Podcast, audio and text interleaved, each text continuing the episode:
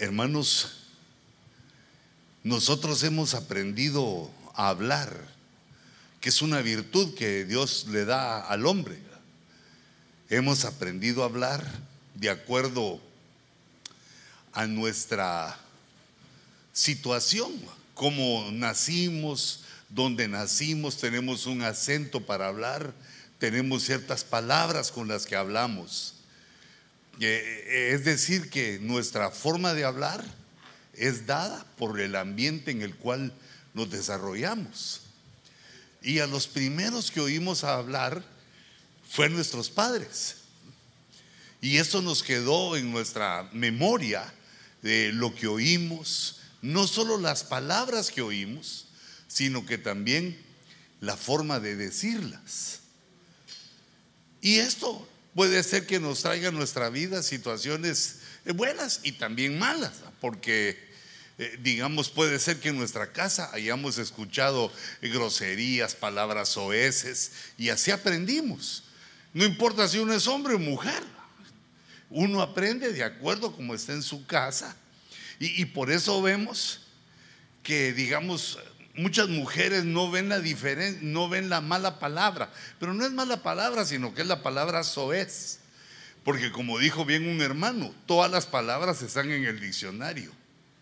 Sí, pero hay unas que son groseras, que no se deben decir como palabra, pero también se aprende el tono en que se habla. Y entonces eso puede causar que uno caiga mal porque uno habla de una manera inadecuada, ya sea uno hombre o mujer. Y entonces viene, bueno, entra uno a la iglesia, se convierte a Cristo y la sabiduría empieza a entrar en nosotros. Una de las cosas que hace la sabiduría es que nos enseña a hablar. Bueno, no propiamente hablar, porque ya sabemos las palabras y sabemos silvanar los pensamientos pero nos, enseña la forma de hablar, la forma de hablar que es correcta. Es decir, que cuando uno habla no se toma autoridad sobre otra persona, a menos que uno sea coronel o capitán o mayor, si está en el ejército, pues hay una forma de hablar, pero cuando estamos fuera del ejército militar de la, de la milicia, digamos, establecida en la tierra, sino que entramos a otra milicia, que es la espiritual. Nuestras palabras son poderosas y la forma como las decimos debe ser de una manera sabia. Empieza a entrar la sabiduría y nos, nos empieza a hablar de una situación que se llama la persuasión. La persuasión lo que indica es que con palabras podemos convencer podemos persuadir a las otras personas de tal o cual cosa. Podemos convencerlos, no obligarlos, ni dar órdenes, porque eso cae mal que le den a uno órdenes. Y entonces, digamos, venimos a la iglesia y no nos ha entrado bien esa sabiduría y entonces creemos que podemos darle órdenes a los otros. Y quizá por un tiempo el otro reciba órdenes hasta que le digas una cosa que le cae mal y te va a decir que no. Entonces la sabiduría lo que nos enseña es la persuasión, pero eso no solo en la iglesia, sino en la familia. ¿Cómo le habla un hombre a su mujer? Debe hablarle con persuasión.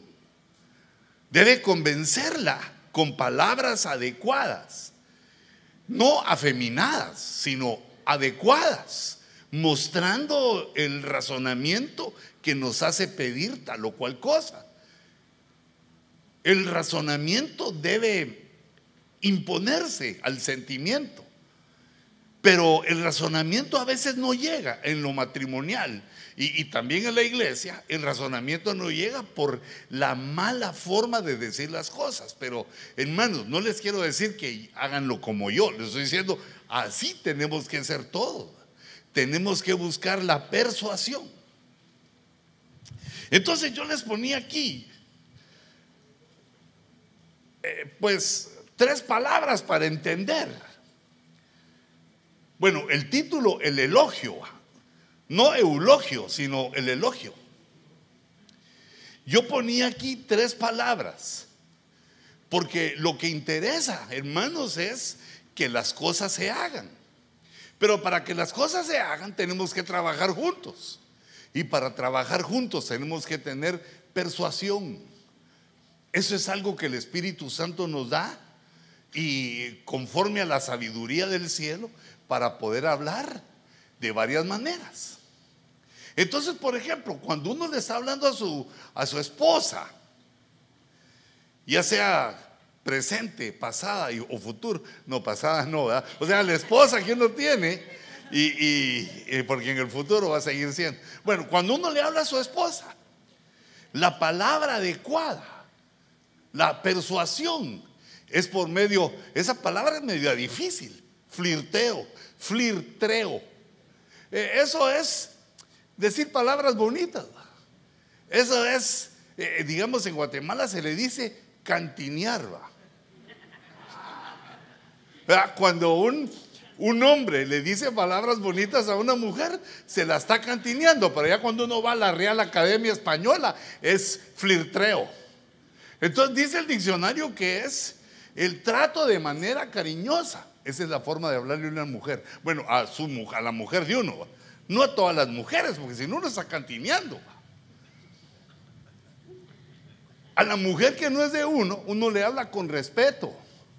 No cariñosamente, sino respetuosamente. Ahora, a la mujer de uno, si uno le trata respetuosamente, le empieza a caer mal. Pero tampoco es abusivamente, sino que es cariñosamente. Pues no va a llegar uno con su esposa, eh, señora de Ponce, buenos días, pase adelante.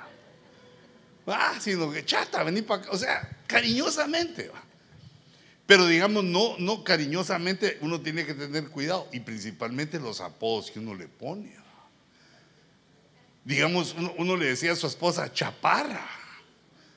Creo que sí era cierto, que estaba bastante abajo del nivel del mar.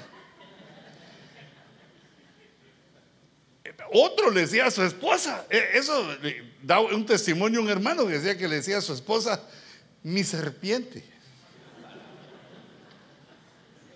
Todavía la suegra, sí, ah, pero a la esposa no. Ya vi si ahí no, estoy, ahí no estoy persuadiendo a la suegra yo. Es con palabras cariñosas. Porque la intención ahí es persuadir, mira.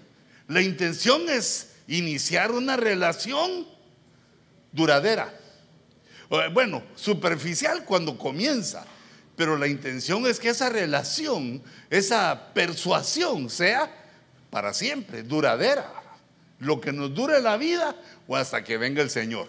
Y el friteo también, me gustó esa definición, porque dice que es intentar agradar. Eh, hacer el intento, agradar o atraer.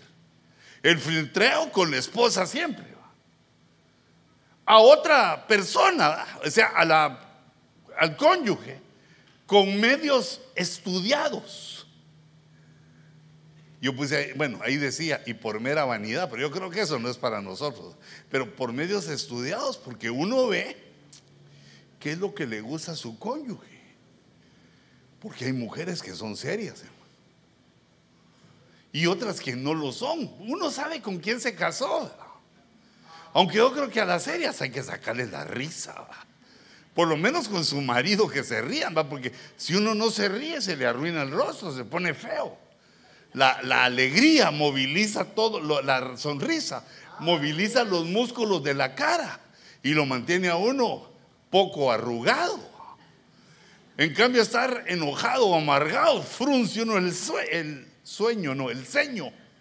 Se le empiezan a hacer unos, unos grandes laberintos aquí en la frente y le van bajando y al final y la, descuelga la papada. Por eso ahí se recuerdan que siempre las selfies hay que echar la cara para adelante para que se jale aquí. ¿va? Si no sale uno como iguana parada en un árbol, va con la gran cosa aquí. De una de los consejos que uno lee ahí en, para sacarse las selfies. Ah, tirado eso. Pero resulta que no solo esa palabra se usa. Esa palabra es la palabra de persuasión para con nuestro cónyuge. Porque nosotros tenemos entendidos que, entendido que digamos que el filtreo es solo cuando pasa una mujer bonita y ahí están los albañiles o los que están trabajando en una obra y la ven pasar y le empiezan a decir, ay, ay, ay, chucha flaca, ¿ah? qué curvas y yo sin freno y así groseros. Entonces uno dice, ah, e-, esos se están filtreando. No, eso, eh, se les pasa la mano, no saben, no, no entienden esto, que estas palabras son para persuadir a la otra persona. Porque si uno llega con su mujer, ya lavaste la ropa, ya me hiciste de hartar, ¿ah? ya me, ya, tal vez se va a aguantar unos sus necesitos, pero ahí se va a poner a decir, hacelo vos pues. Esa es aquella señora que eh, le deja a su marido la comida en el horno microondas y un papel que dice, ponelo dos minutos y hartátelo. ¿ah? ¿Qué persuasión es esa? Ya, yo agarraría el papel y lo haría trizas y me iría ahí ni out de un solo. ¿ah? Burger King, que también están. Va, pero fíjate, ¿acaso quedaría esa comida si le dijera, me levanté a las 5 de la mañana para preparar esos alimentos, mi amor, que le caigan bien. Y si no, los alcacelces están allá eh, en la gaveta. Nos vemos a la noche. No se pone, sino que como te echas la pila, pues, solo besas así el papel, el post-it que dejas ahí, y él entiende. Me tira un beso. ¿Ah? Como argentino después del partido, besándose la camisola. Va. Pero entonces hay otras cosas, por ejemplo, ya cuando no es el cónyuge, cuando no es el cónyuge, es el cónyuge, porque la palabra no tiene U. Si fuera G-U-E, diría cónyuge, pero es cónyuge, entonces es cónyuge, según la Real Academia Española del hermano Luis. Pero luego viene otra palabra de persuasión, que es el elogio. El elogio dice ya es un reconocimiento. Que también eso, eso es importante, hermanos. Aprender a reconocer las funciones y las cosas que hacen las otras personas. Porque nadie tiene la obligación de servirnos. O, no sé si serás algún jeque árabe de esos que tienen una milloneta y, entonces hay un montón de gente atendiéndolos. Yo imagino que vos no sos así. Todos los que te atienden te hacen el favor, comenzando por tu esposa y por tus hijos. Algo has hecho, algo has hecho. Por eso ponerle atención a las palabras elogiosas. Al elogio es reconocer lo que hacen otros sus méritos, sus cualidades, porque nos soportan, nos tienen paciencia, nos aguantan nuestras majaderías, nuestros problemas, nuestras situaciones, nuestros errores. Todos los que conviven con nosotros nos soportan en parte nuestras situaciones de debilidad humana. Entonces uno debe reconocer los méritos, principalmente los méritos de tu esposa que te aguanta. No, no, nos aguanta. Y a uno ya gordito pesa más de lo que tú que estás algo flaquito. Entonces, ¿cómo se hace el elogio? Mediante expresiones favorables. La palabra entonces un hombre debe aprender a elogiar a su mujer, aparte del filtreo. El filtreo es que linda amaneció hoy y ese peinado que se hizo. Fíjate que, por ejemplo, se nos pasa eso, que nuestra esposa cambia de look y no nos damos cuenta. Se pintó el pelo de rojo. ¿Ah? ¿Y qué hace el marido? No me di cuenta. Si se pinta el pelo de rojo, lo que te está diciendo, sos como Aquaman. Y yo soy tu Merari. ¿Ah? Si cuando una mujer se arregla, tiene un mensaje que te está diciendo, por ti. E, es, digamos, es un lenguaje también corporal. Entonces nosotros tenemos que estar, a mí como me falla este ojito, me agarra en curva la hermana Cuti. Pero yo entiendo que uno debe darse cuenta cuando cambia, cuando la esposa o el esposo hacen algo para mejorar, hay que hacerles el reconocimiento. Imagínate de repente tu peloncito ya con una gran melena. Tú ya sabes que es una peluca, ¿va? Ay, Dios mío, si aquí tengo un nombre de estos, mira. Pero se la puso no para hacer el ridículo, sino para ver si, si te agrada le tenés que hacer un reconocimiento. Mi amor, así pareces Beatle, pareces Rolling Stone, pero mejor eres así, me gustas con... O sea, que ella también te diga, porque eso, andar manteniendo una peluca así es difícil, hermano. Es como cargar una musaraña en la cabeza siempre. Entonces la persuasión tiene estas dos facetas. Y aún una tercera, que es la forma como debemos tratar. Hermanos, las cosas feas no se dicen. La otra es la alabanza.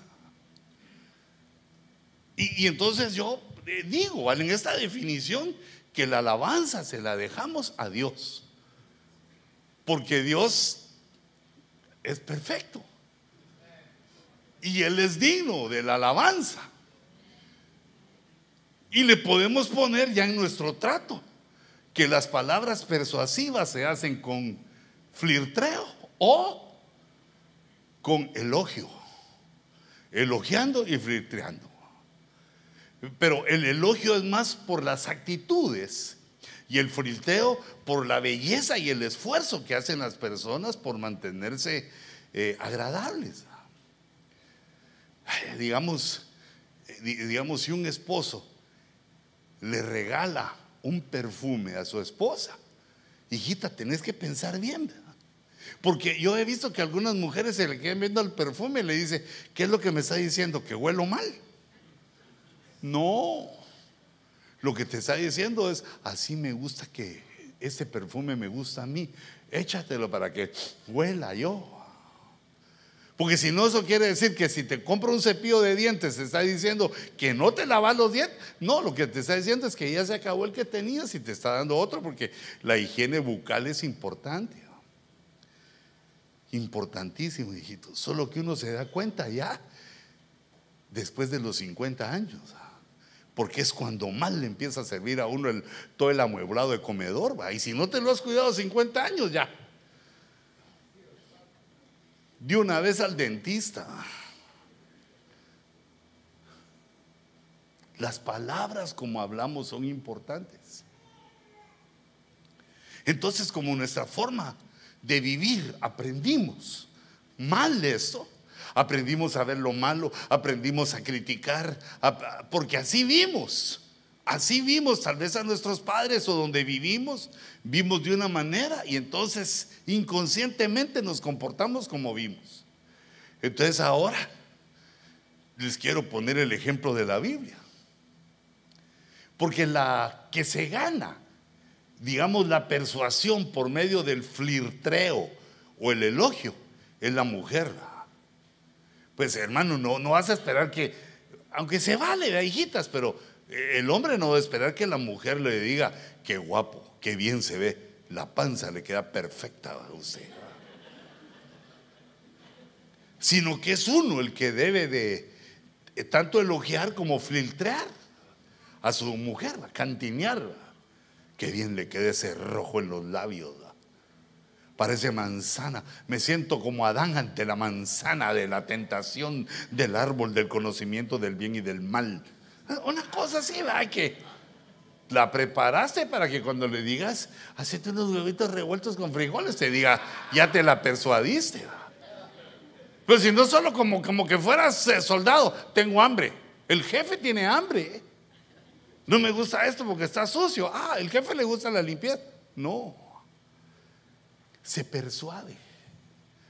Nosotros debemos procurar que nuestra esposa, el servicio que ella hace en la casa y a nuestra persona, sea porque ella quiere. La persuadiste de que sos el hombre ideal, el que elogia.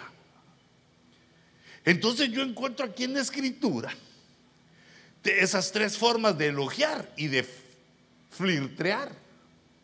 En Proverbios 31, 28 aparece una mujer que es cristiana. Y entonces recibe palabras de elogio de tres personas. Dice 31, 28, esta es la mujer virtuosa. Dice, sus hijos, eh, le puse uno, porque esos son los primeros que la elogian. Sus hijos se levantan y la llaman bienaventurada. Ese es un elogio. No es un filtreo, porque los hijos no son su marido. Aparte es el marido. Los hijos se levantan y la llaman bienaventurada. Mamá, bienaventurada. No, vieja, ya hiciste el, desayuno, apúrate que soy tu hijo ahí. Sino que bienaventurada. Y dice, también su marido. También su marido la elogia y la llama bienaventurada. Y a ese le puse el número dos. Es la segunda persona que elogia a la mujer virtuosa. Y la alaba diciendo, ese sí es el filtreo, porque ese ya es el marido.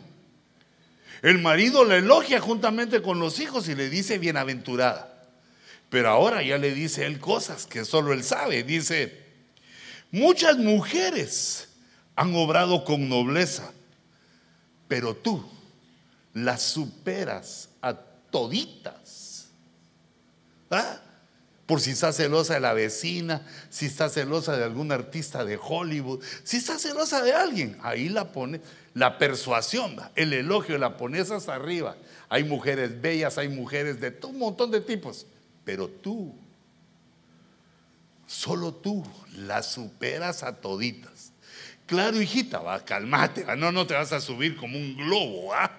Recordate que eso se lo dice cada marido a su mujer no es único. Entonces debemos ser entendidos con eso. Cada hombre le debe dar ese, ese flirtreo a su mujer. Pues que hay, sí, sí, mi amor, hay cosas lindas, pero, pero vos sos única. En eso te pareces a Jesús, a Jesús, única en su género, sos única. Sos la señora de Pérez, de Ponce. ¿Mm? Saca el pecho, aleluya. Pero mira qué es lo que le dice, que ha actuado con nobleza. Ah, eso lo debemos ver. Primero, ¿cómo se hizo bienaventurada? Porque recordate que es un reconocimiento, no es una invención, ¿va? No es como la invención aquella de que se pone la, la, esposa, se pone un vestido viejo que encontró cuando tenía 20 años, se lo mete casi con mantequilla, ¿verdad? Porque ya no le queda bien. Ya no le queda como cuando tenía 20. Ahora ya tiene 35, pero se lo pone y le dice a su marido, ¿cómo me veo? Si se le rompe un pedazo. ¿Cómo me veo? Y entonces ella está esperando que le digas ah, como, como cuando tenías 20. Y el otro que no tiene persuasión le dice, gorda, se te salen las llantas, pareces trailer.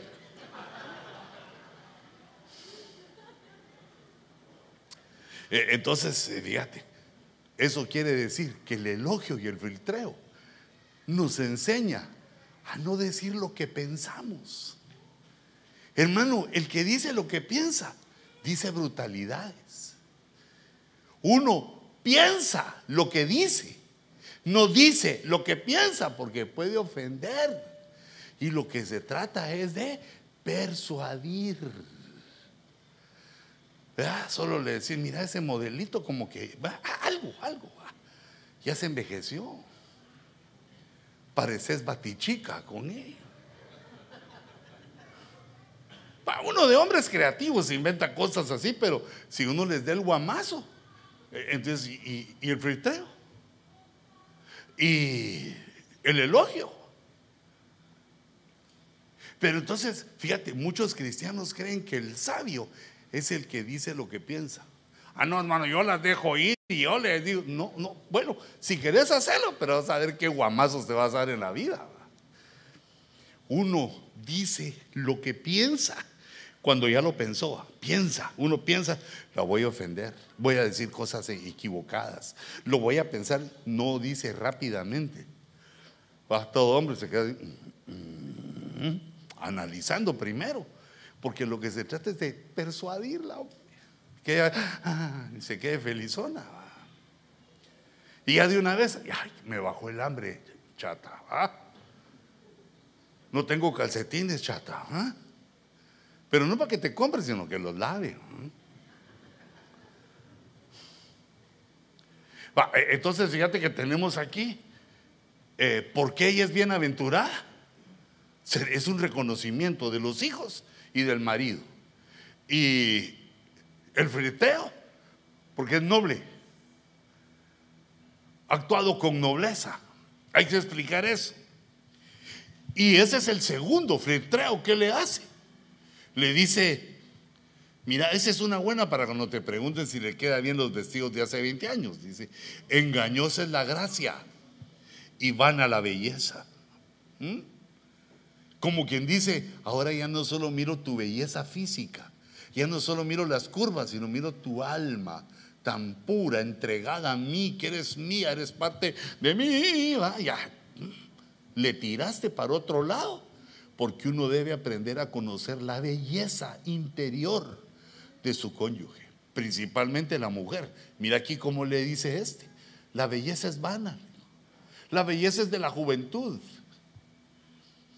La mujer que teme al Señor, o sea, tú, tú, la mujer que teme al Señor, esa será alabada. Pero ya te cambié esa palabra alabada que sale dos veces, ¿verdad? También su, marido, su marido y la alaba y la mujer que será alabada. Y ya lo cambiamos por flirtreo. La alabanza se la dejamos solo para el Señor. Y entonces cuando uno hace algo bueno, ¿qué se hace? Se elogia. Qué bien hiciste. Pasé dejando el carro de una vez para que lo arreglen. Qué bien hiciste. Muy bien, acortaste, eh, disminuiste el trabajo, apresuraste el trabajo. Pero no termina ahí, sino que aparece una tercera o unas terceras personas. En el verso 31 dice, dad del fruto de sus manos y que sus obras la laven en las puertas. Le puse el número 3 a las obras porque es otra persona o otras personas que elogian. Eso se debe entender que las que lo elogian en las puertas es la gente, porque en los tiempos aquellos antiguos, la gente se reunía en las puertas de la ciudad, en las entradas de la ciudad, se reunían, ahí hacían sus juicios, ahí hacían sus deliberaciones, se trataban los problemas, ahí se reunía la gente. Y entonces se sabía, tal vez por lo pequeño, se sabía quién era cada uno. Por lo menos se conocía mucha de la gente de la ciudad. Y entonces ahí en las puertas, la gente, la otra gente también elogiaba. E-, ese no es flirteo. El flirteo solo es para el marido y lo hace dos veces. Y aquí hay otro elogio de la gente que estaba en las puertas que dice, Denle el fruto de sus manos, porque sus obras la hacen que la gente la elogie en las puertas de la ciudad. Entonces la primera, la primera razón que debemos de entender es cómo una persona, hijitas, cómo una mujer llega a ser bienaventurada. ¿Cómo es que llega a ser eso? Eh, esa palabra bienaventurada quiere decir que le va bien, es una palabra formada por dos, bien y aventurada. La aventura habla de la vida, porque eh, cada día que comenzamos a vivir no sabemos las cosas que van a pasar y vivimos cosas que antes, nunca antes hemos vivido. Cada día es una aventura. No sabemos qué va a pasar, cómo nos va a ir en el trabajo, qué es lo que hay que hacer, las circunstancias del tráfico. Es una aventura. Entonces a una persona que alcanza por su forma de actuar, ¿Qué es la forma de actuar por la que alcanza a ser bienaventurada? Una mujer. Que sus hijos le reconozcan que es bienaventurada. Bueno, entonces serían tres cosas. La bienaventurada, la nobleza, tendré mi lapicito, y que teme al Señor. Son tres obras que ella ha hecho que la hacen elogiable y la hacen también eh, que su esposo le diga cosas buenas, que entre sus méritos está que es bienaventurada, le va bien en lo que emprende cada día, bienaventurada, y lo otro es que es noble, y la tercera es que teme a Dios.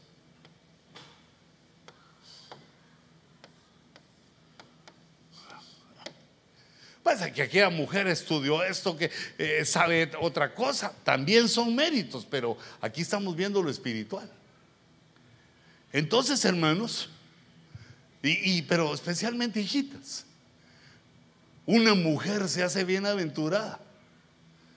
Primero, por su fe. Una mujer se hace poderosa por su fe. Bueno, estamos hablando de una mujer cristiana. Digamos aquí dice, bienaventurada. Mira, por ejemplo, lo que le pasó a María. Dice en Lucas 1:45, dice, y bienaventurada la que creyó. Bienaventurada la que creyó. Pero ¿qué fue lo que creyó? Cosas que Dios le habló. Cosas que Dios le habló, digamos, a ella le tocó por medio del ángel, eh, por medio de muchas formas. Pero a ti te puede tocar, hijita, por la palabra, en, un don de profecía. Te puede tocar que Dios te hable tu corazón de promesas, de cosas que te quiere dar. Porque nos quiere poner a prueba a Dios siempre si le creemos. Es pues la fe, la certeza de lo que se espera. La convicción de lo que no se ve. Si estamos convencidos, aunque no lo vemos, de las cosas que Dios nos va a dar. La bienaventuranza empieza cuando una mujer le cree a Dios, porque de verdad que la mujer sí, tiene que hacer eso. Digamos, tiene que poner la fe de que su marido va a mejorar, porque ya se casó con él, ya le empezó a ver uno que otro defecto, si no es que muchos. Porque todos los todos tenemos defectos. Y también él ya le vio dos que tres, docenas. ¿Ah? Entonces, o sea que pasa entre los dos. Entonces, eh, digamos, esta, el que va a llegar al lugar bienaventurado, alcanzar la bienaventuranza, es porque cree que Dios lo va a cambiar y que Dios está cambiando a su cónyuge para que las cosas vayan bien. y hay cosas que no se pueden hacer de la noche a la mañana, como esas. Hay que tener paciencia que Dios actúe en nosotros. Y esperar creyéndolo, no, Señor, yo sé que tú me vas a, dar en este hombre un marido nuevo. ¿ah? Y cuando uno lo mira, ah, como aquel jugador que Messi le dice, hey, Bobo, ¿qué ves? Bobo, Bobo, ¿qué ves?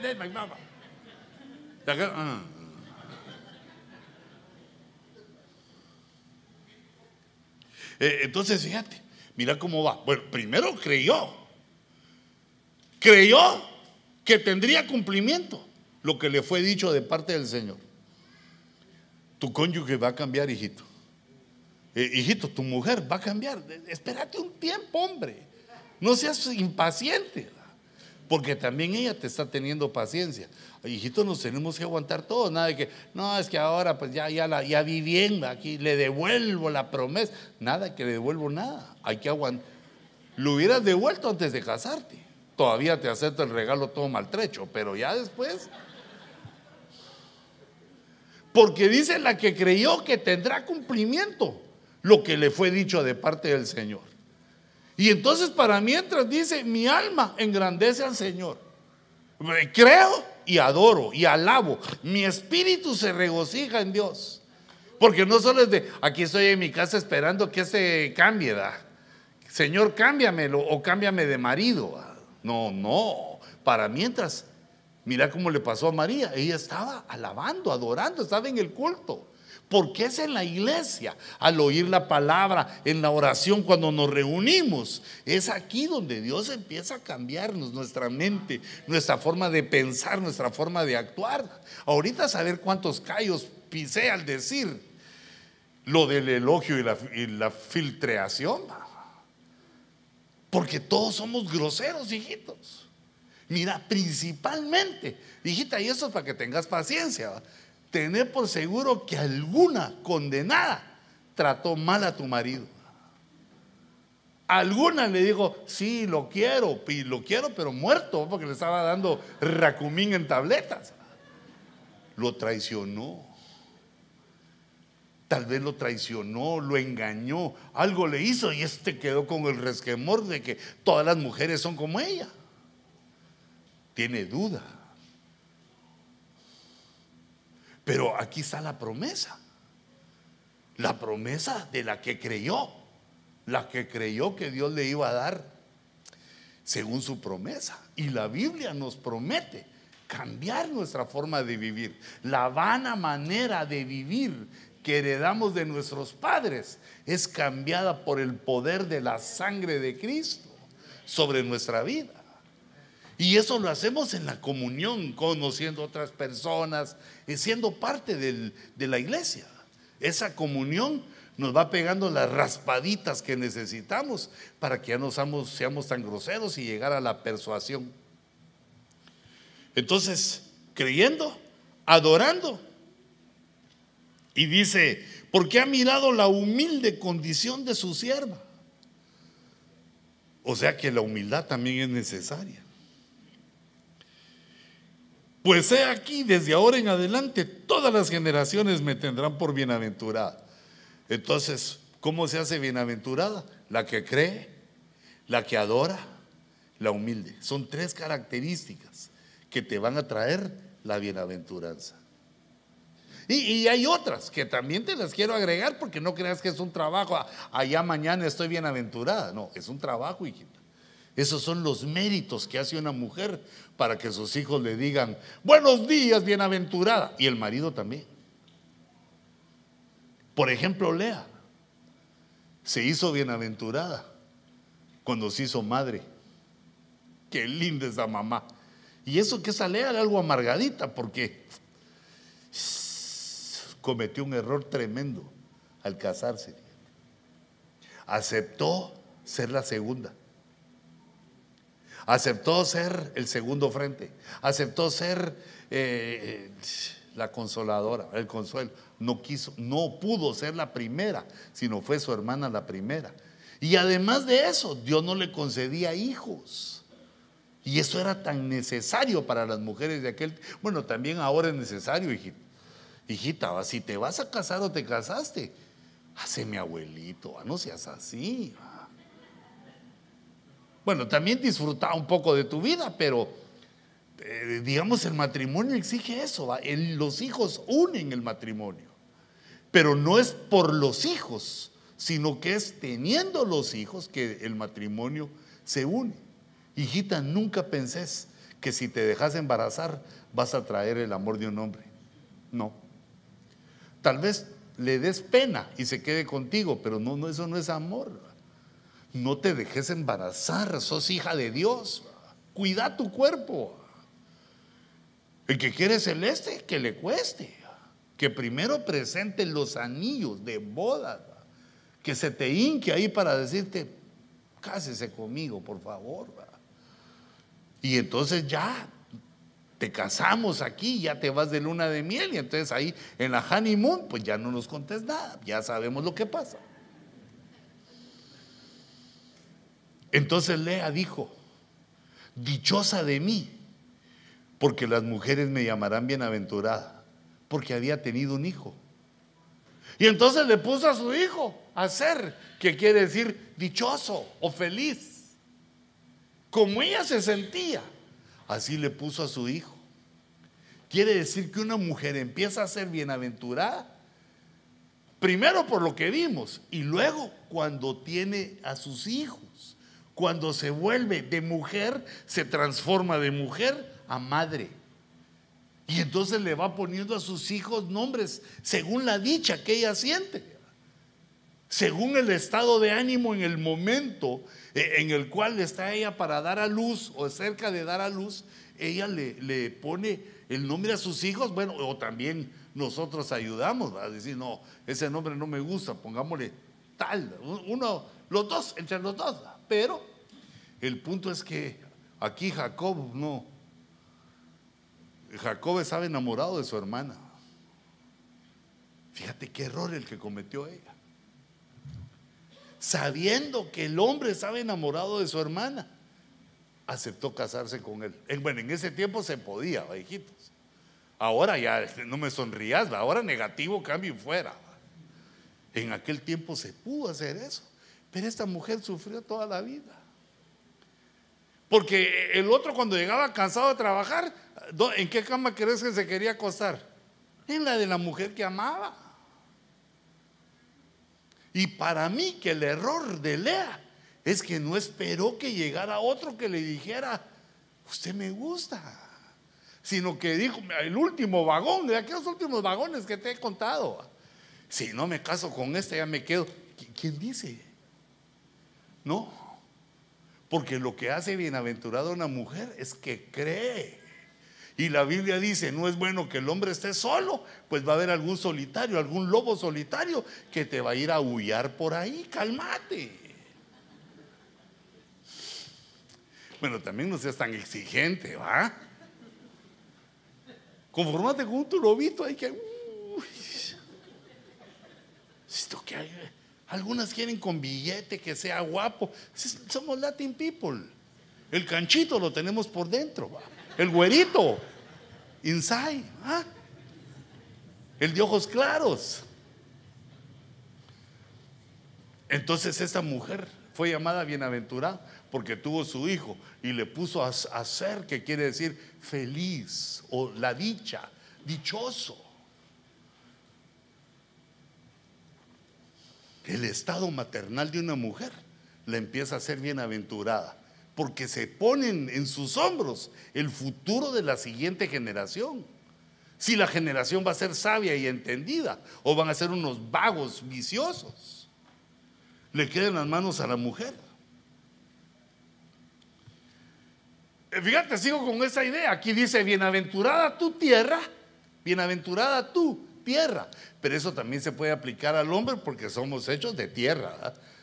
Eh, con barro nos formó Jehová. Amén, va. Entonces dice, mira cómo es bienaventurada la tierra, cuyo rey, el rey es el hijo que criaste. El, el rey empieza a ser los hijos que has dado a luz y que has criado. Y dice, bienaventurada tu tierra, cuyo rey es de noble cuna y cuyos príncipes comen a su debida hora para fortalecerse y no para embriagarse. Es una generación de hacer, de hacer, de dichosos que tuvieron madre que los crió y los educó para que no fueran viciosos, para que no se aprovecharan, para que no malvivieran su vida. Y les enseñó para que no fueran borrachos. Entonces vamos viendo cómo la bienaventurada se va, eh, digamos, amalgamando, se va juntando con la nobleza. La nobleza se enseña. Hermanos, por eso es que los hombres amamos a nuestra madre, aunque nos haya trancaseado. Aunque haya hecho cosas que tal vez no estuvimos de acuerdo, pero uno siempre quiere a su mamá. Ahora, ¿por qué? porque ella es la que nos forja en su cuna. de acuerdo a como ella entendió, de acuerdo a como ella le fue, nos tuvo en la cuna y ahí nos hizo nobles o nos hizo viciosos. Ahí, aprendimos, en nuestras primeras luces que vimos, los primeros pensamientos y sonidos que oímos fueron los de nuestra madre y de nuestro padre, pero más la mamá. ¿No, ¿No has visto ese corto que sale? Que un papá se pone así en la puerta, mira, y viene corriendo su hijita. Y el papá se pone así en la puerta y ella lo mira y se hace a un lado y se corriendo, donde está su mamá. Y aquel se queda así como, feliz día al padre. Y la nena se va con su mamá. Pues mira, tú y yo ya ni nos pongamos celosos, da que siempre uno ama más a su mamá. Porque tú, sos, tú y yo somos los bravos los que decimos, no, eso no. Ah, entonces, el freno en mano cae mal. Que lo arrejunta uno, uno quiere ir para adelante y lo aferra. Entonces, uno debe entender a los hijos y de todos modos amarlos, aunque ellos no nos amen a nosotros de la misma manera. Pero allá al rato van a entender. Ahora, si te das cuenta, el punto aquí es que si uno no los detiene, se desbocan. Si la madre en la cuna no, les, no los detiene, porque aquí dice cuyos príncipes comen a su debida hora, porque son de noble cuna, aprendieron no a ser borrachos. Recordate que en ese tiempo en las comidas se bebía vino. Y otra cosa que te hace bienaventurada es esperar la venida del Señor, según Tito 2.13. Aguardando la esperanza bienaventurada. Tenés la esperanza bienaventurada que te hace bienaventurada. ¿Cuál es la esperanza? Y la manifestación de la gloria de nuestro gran Dios y Salvador Cristo Jesús. Este verso como me gusta, fíjate, porque ese es un verso que le da la bofetada en el rostro a aquellos que dicen que en el Nuevo Testamento la Biblia no dice que Jesús es Dios. Y lo dice muchas veces. Ya las voy contando, pero se me olvida hasta para cuándo tengo que apuntarlas, porque son bastantes veces, como en esta de Tito 2.13. Y la manifestación de la gloria de nuestro gran Dios y Salvador, nuestro mega Dios y Salvador Cristo Jesús. Entonces, hijita, hay que creer. La, la, fe de lo que Dios te ha hablado que te va a dar, créelo. Y también cree en su venida. Eso te hace bienaventurado. Y también la crianza de tus hijos. Mira, los hijos tarde o temprano van a crecer. Y cuando crezcan y tengan ya un criterio, más o menos juvenil, te van a decir, bienaventurada. O se van a quedar callados. O en lugar de bienaventurada, maltratada. Te digo porque pasa mucho. E, eso yo leía, unos hermanitos se enojaron conmigo una vez, pero yo le digo, no, no, no lo agarres personal. A los hijos que no son criados en esa cuna noble, yo les llamo los monstruos. Porque cuando van creciendo son agresivos con sus propios padres. Por eso uno no entiende qué buena amistad debe tener un hijo con la vara o con el cincho de la corrección. Porque eso lo va a ir guiando a que él sea noble. La mamá bienaventurada. Pero ¿qué es lo que le hace a ella bienaventurada? Que ha hecho hijos nobles. Que saben cosas. Bueno, primero saben que no hay que beber, pero aquí, mira esta mujer, la mamá de Salomón. Él le dice bienaventurada. Dice palabras del rey Lemuel, este es Salomón. Oráculo que le enseñó su madre. Ah, en la cuna. Estaba la mamá en la cuna. Salomoncito, chalo, Salomón, también va. O sea que hay que saber también ser eh, persuasivo y también ser disciplinar. Le dijo, ¿qué hijo mío? ¿Qué hijo de mis entrañas? Aquí en la panza te tuve, le dijo. ¿Qué hijo de mis votos? No sabes todos los votos que le hice al Señor para que no te enfermaras, para que no te murieras, para que llegaras a grande, para que fueras de un hombre noble, un rey noble. Entonces le da la enseñanza, mira, para ser noble, no le des tu vigor a las mujeres. ¿Ah?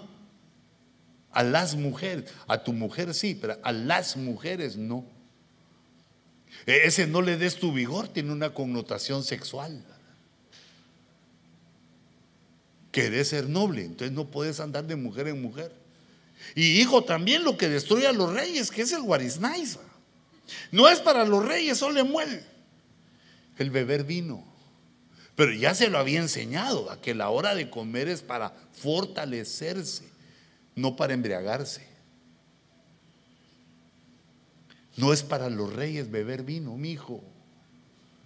Eh, quiere decir que el hombre que controla, o, el niño que es enseñado a controlar los vicios y también los apetitos sexuales, la, madre es la que le va eh, dando las primeras enseñanzas, tal vez sin hablarle de, las cosas profundas, de lo sexual, pero el niño lo que empieza a ver es que la primera mujer que conoció es su mamá y la amó y la respetó, si es de, cuna noble. Y entonces todas las mujeres que conozca también las va a amar y respetar, a sus hermanas, a sus amigas y luego a su mujer, y luego a sus hijas. ¿Y la suegra qué? No se nos olvida. Empieza a respetar, empieza a amar porque lo vio con su mamá. Lo hizo de cuna noble porque le dijo, mi hijo, las mujeres no somos un objeto sexual. No le des tu vigor a las mujeres. Te estoy enseñando cómo ser. Ni tampoco andes de borracho, porque eso no es de los reyes. Eh, esto no es el comportamiento de los de cuna noble. No es para los reyes ni para los gobernantes desear bebida fuerte. Ah, no. Ah, opuestos al licor porque nos ataranta.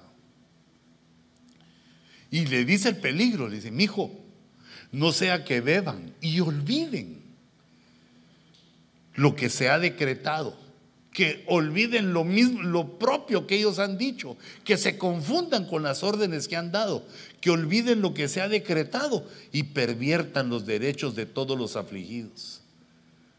Quiere decir que el rey de cuna noble procura la justicia. Mi hijo, dale bebida fuerte al que está pereciendo. Y vino a los amargados de alma que beba y se olvide de su pobreza y no recuerde más su aflicción. Que beba, esos son los que beben, pero tú no, porque tú sos un príncipe, tú sos un gobernante, tú sos un rey. El licor no es para los reyes, el licor no es para los de cuna noble, sino para los gachos, esos los amargados. Pues si a uno le hacen algo para amargarse, busca cómo se endulza por medio de Cristo. Mira cómo es uno de noble cuna. Abre tu boca por los mudos. E, eso es lo que quiere decir. Lo que debemos entender es que uno defiende a los ausentes, no a los mudos. Eh, literalmente no a los mudos, sino que cuando alguien habla del que está ausente, uno dice, perdón, esa persona no es así defiende a los que no se pueden defender en ese momento. Porque lo que le sale a uno el corazón es, ah, sí, es cierto, yo lo vi. Sí, no, ese, ya sabía yo que algo tenía. Apoya lo que no sabe, apoya la murmuración, la mentira, el engaño, el error. El de cuna noble dice, no, hermanos, llamémoslo para que venga y se defienda. Y él diga si fue o no fue. Abre tu boca por los mudos. Abre tu boca por los derechos de todos los desdichados. Nosotros tenemos que aprender a ver los derechos también de los otros. Hermano, nuestra esposa tiene derechos. Los hijos tienen derechos. Todos tienen sus derechos. nosotros como gente de noble cuna. Porque aunque nuestra mamá haya fallado, Dios nos trajo a una casa donde el Espíritu Santo toma el lugar de una madre y nos empieza a criar de nuevo para quitarnos esas, esos errores.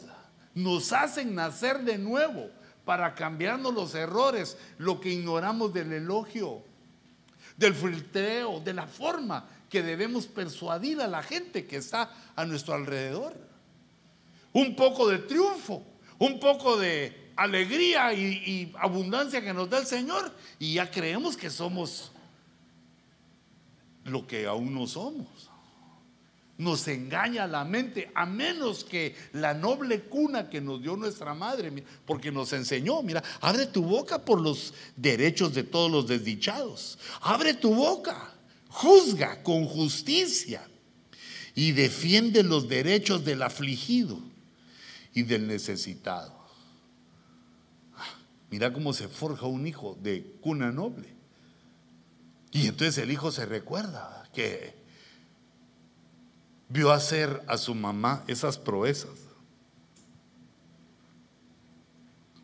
Vio que un día estaba un pobre ahí, desgraciado, que no tenía ni qué comer ni qué vestir. Y ella le sacó de lo que tenía, de su refri, le sacó para comer. Y, y le dio la ropa, esa es la ropa de tu papá que ya no usa. Y le dio a, como el que es eh, homeless, es flaco por lo regular. Les queda todo. Bueno, el cuerpo de pobre, todo le queda, hermano. El latino tiene cuerpo de pobre, va, todo le Uno va a la segunda y todo le queda, Y si no le queda, pues uno ayuda, va. Si no te quedan los zapatos, pues les pones un papelito periódico en la punta, ¿verdad? Para que el espacio que quede ahí se llene y a la que patotas las que tiene ese. ¿Cuánto calza? Once y medio, dice. Nueve calza, pero como tiene pie de pobre también. Entonces la mujer bienaventurada es la que hace noble a sus hijos. Dios mío, me está agarrando la tarde, hijitos. Si tengo que tomar un vuelo para Buenos Aires,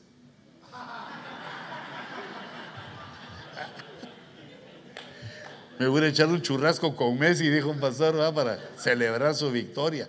Animó que solo los aconsejé y no voy a... No, es broma, porque Buenos Aires, aquí están más ricos los aires. Hermana, ponele toda tu atención a tus hijos. los nobles, sé bienaventurada.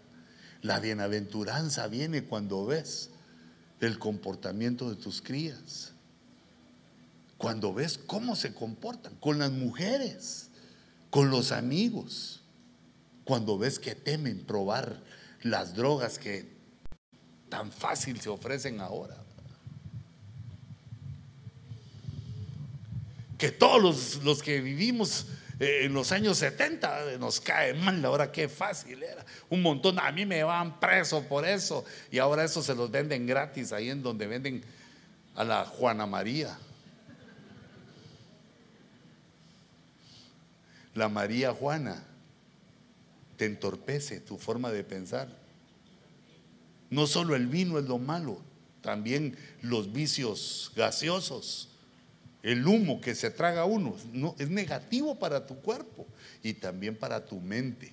Lo que quiere Dios es darnos una mente fina, filosa, inteligente, atenta al aprendizaje, al enfrentar la vida. Y por eso eso te va a hacer bienaventurada, porque se lo vas a trasladar a tus hijas. Tus hijas van a decir, nunca vi a mi mamá tomar una copa ni de champán, van a decir. Canadá Dry sí, pero champán no. Es como se parece que sacan burbujita. Y entonces cuando ella le diga a alguno de, los, de sus amigos, toma cena conmigo, ella le va a decir negativo. No sé tomar ni quiero, ni me gusta, ni lo va a negar. Uno hace a sus hijos de noble cuna o viciosos. Pues aquellos hombres que llegan ya a su, madurez física y pueden responder con capacidad sexual, pero no se enamoran ni quieren formar un hogar, sino que solo quieren el placer. Y eso los hace viciosos, perversos, se, se pervierte el alma humana. Pero ¿qué dice aquel, aquel hijo? Yo nunca vi a mi madre sino con mi papá. ¿Ah? Nunca le vi el celular que estuviera hablando con otro.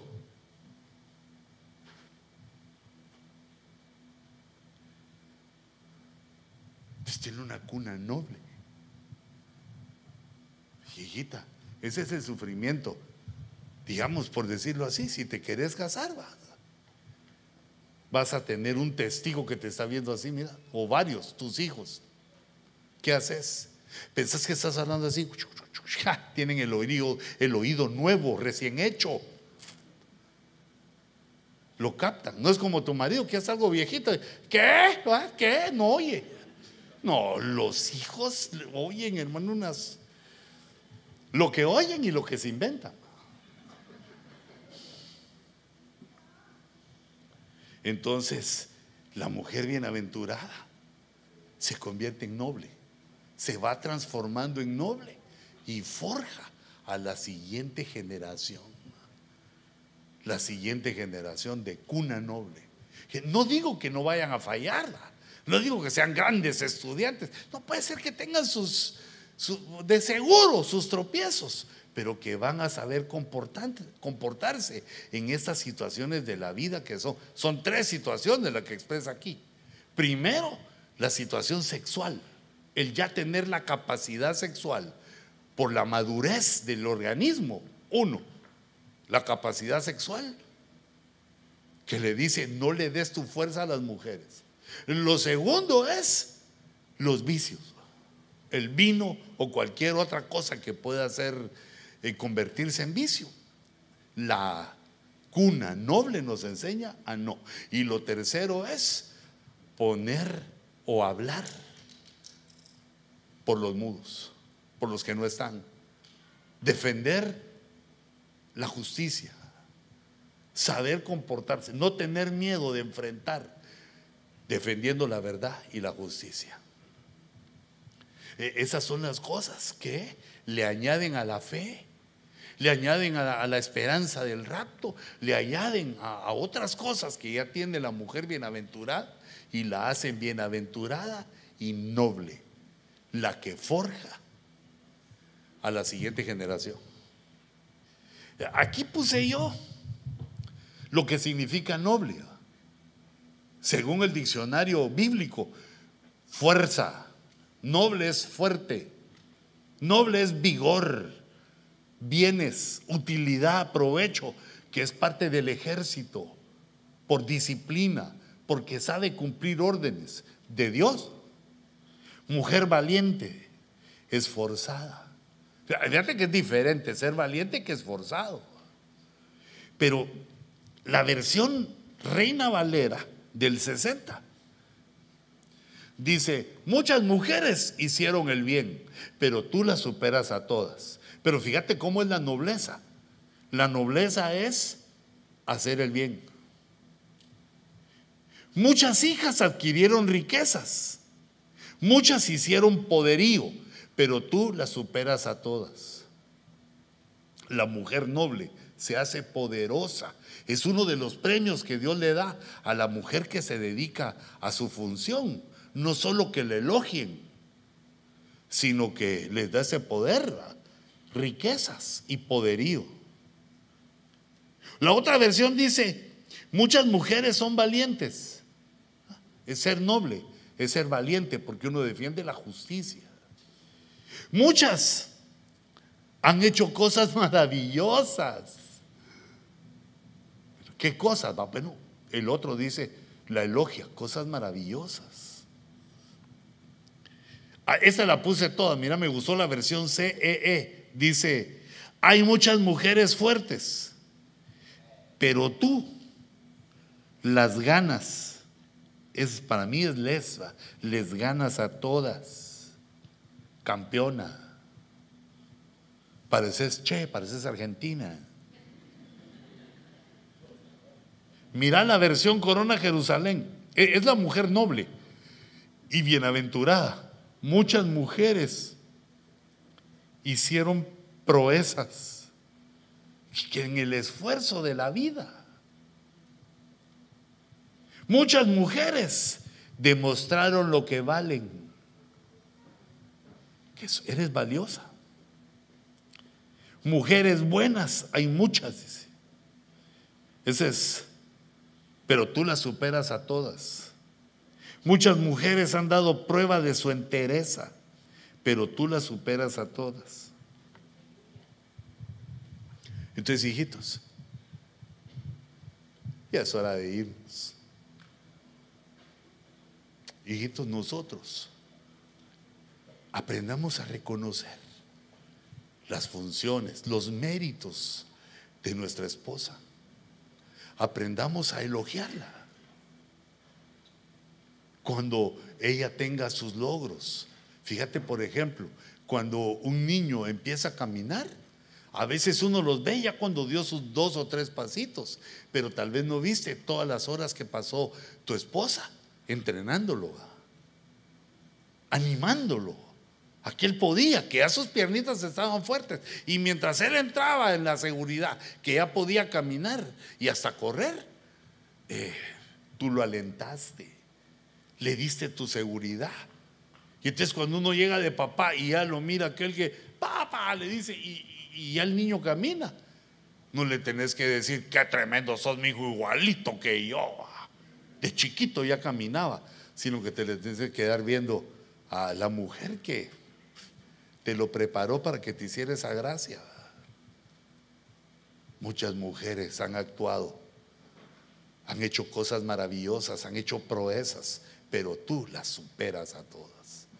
Porque si no, ¿cuál es el aliciente que tiene una mujer para seguir haciendo sus méritos? Las acompleja a uno, todo está mal. Nada hacen bien, lo que hacen bien se te pasa por alto y no aprendemos la persuasión. Nuestra esposa le da ánimo a nuestros hijos y nosotros le damos ánimo a ellas. Y a nosotros que nos come el tiburón. Nosotros tenemos al Señor para decirle, Señor, dame fuerza. Dame fuerza para no enojarme, dame fuerza para tener palabras de elogio a mi mujer. Y así ella también se siente que le decís, ah, no solo porque hace buenas cenas, no solo porque cría los hijos, sino que también después tiene la capacidad de darte un beso y un abrazo. Aprendamos a reconocer con palabras, con expresiones cariñosas los méritos que hacen nuestros cónyuges. Hagamos una oración. Creo que vamos a tener que hacer el elogio 2, porque ya se nos fue el tiempo. Hagamos una oración. Será tus ojitos. Hermanita, no me extrañaría que fueras brava, fíjate. Pero así cerra tus ojos para que no me veas y no me digas, sí, hermano, yo, no, sino que porque tú sos como te hicieron tus padres, como viste. Pero ahora Dios te quiere enseñar algo nuevo. Lo que el hombre, lo que tu hombre espera de ti, es tu dulzura, tu comprensión, tus méritos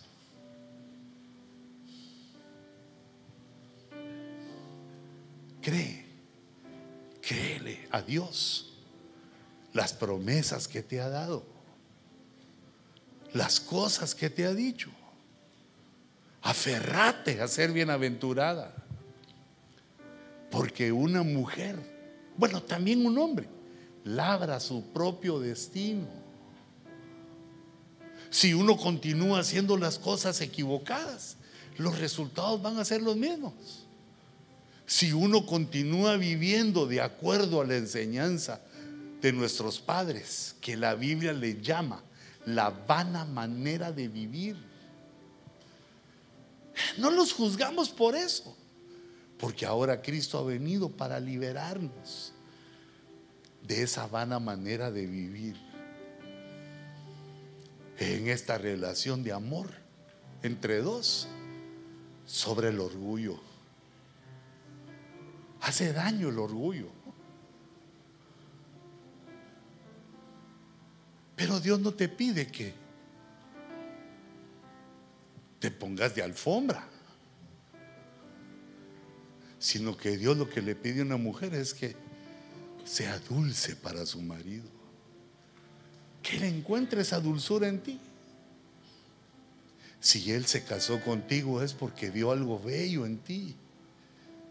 Sus ojos vieron algo en ti.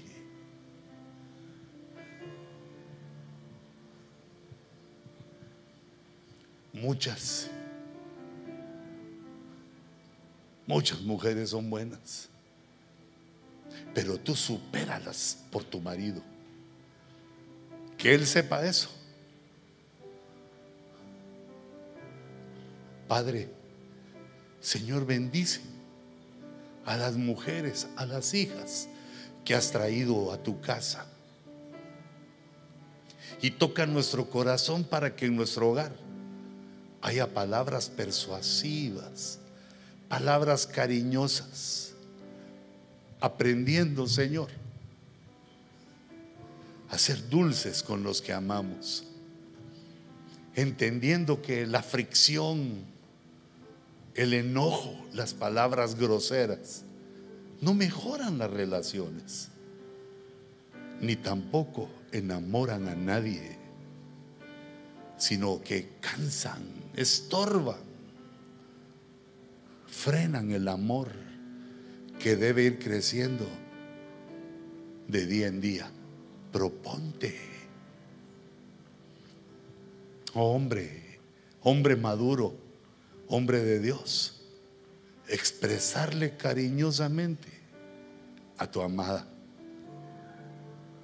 Siembra en ella con dulzura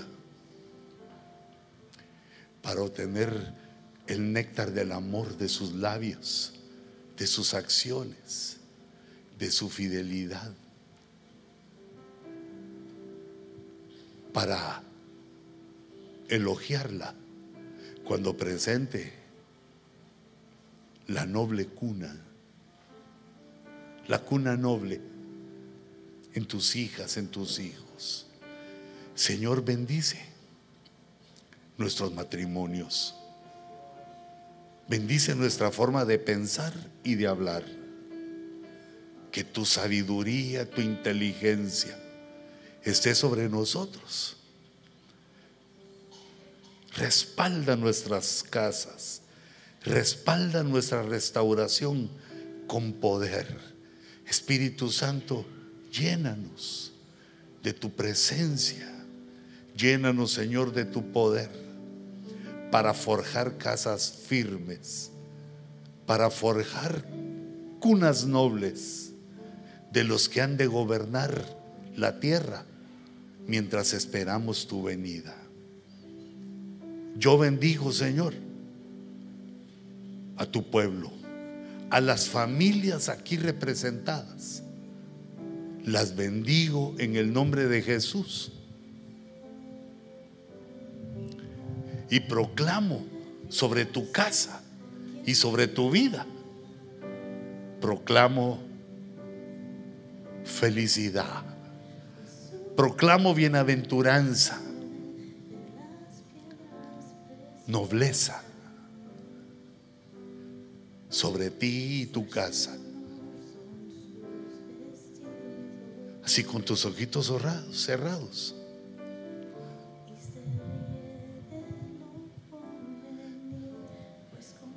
Vamos a cantarle al Señor, pero así suavemente, digámosle.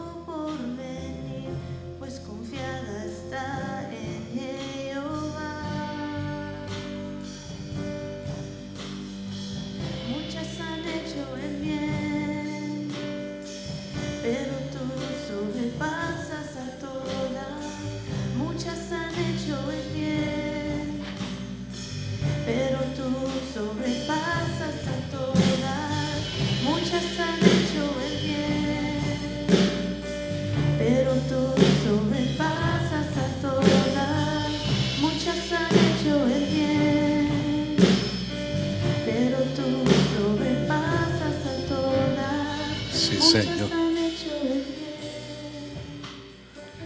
Sí, Señor. Padre, te ruego que nos lleves a casa bajo esta bendición. Danos, Señor, la fuerza y el entendimiento para enfrentar nuestros problemas a partir del día de mañana, Señor, que regresemos a nuestras labores. Por favor, ábrenos puertas de bendición. Abre, Señor, nuestros ojos para que podamos ver las grandes oportunidades que nos das. Abre, Señor, nuestra mente con ideas, con soluciones que vengan de ti, de tu espíritu, por tu sabiduría, Señor. Las soluciones que llevamos para resolver la problemática, para ganar, Señor, nuestra mensualidad, nuestra quincena, para que la empresa a la que servimos o nuestra propia empresa crezca poderosa, que le des, Señor, tu bendición a lo que hacemos, para que haya abundancia en nuestras manos y en nuestra casa. Yo bendigo, Señor, a las familias aquí representadas y que esta palabra traiga nuestro corazón expresiones cariñosas de persuasión para convivir amigablemente, amorosamente, hasta que tú vengas, Señor. Yo envío a tu pueblo en victoria. Envío, Señor, a las familias que representamos con tu poder. Los envío, Señor, a la batalla diaria, sabiendo que tú nos darás la victoria. Que la victoria de Jehová de los ejércitos venga sobre nuestras vidas, sobre nuestras familias, para que todo lo que hagamos y digamos sea para la gloria de tu nombre. Así lo recibimos y lo creemos en el nombre poderoso de Jesús. Amén, Señor.